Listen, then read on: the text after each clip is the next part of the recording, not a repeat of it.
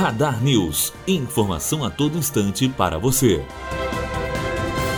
As empresas com faturamento inferior a 78 milhões de reais ganharam mais tempo para enviarem dados dos trabalhadores ao e-social, sistema que centraliza os dados de empregadores e empregados. A pedido das empresas, a Receita Federal esticou em um mês a primeira fase do programa e adiou a segunda etapa no mesmo prazo. A primeira etapa, que terminaria em agosto, foi adiada para o fim de setembro. Nessa fase, as empresas se cadastram no sistema e enviam tabelas. A segunda etapa, na qual os empregadores inserem os dados dos trabalhadores no e-social, ocorreria neste mês, mas só começará em 10 de outubro. Matheus Azevedo, aluno do primeiro ano de jornalismo, direto para a rádio Unifoa, formando para a vida.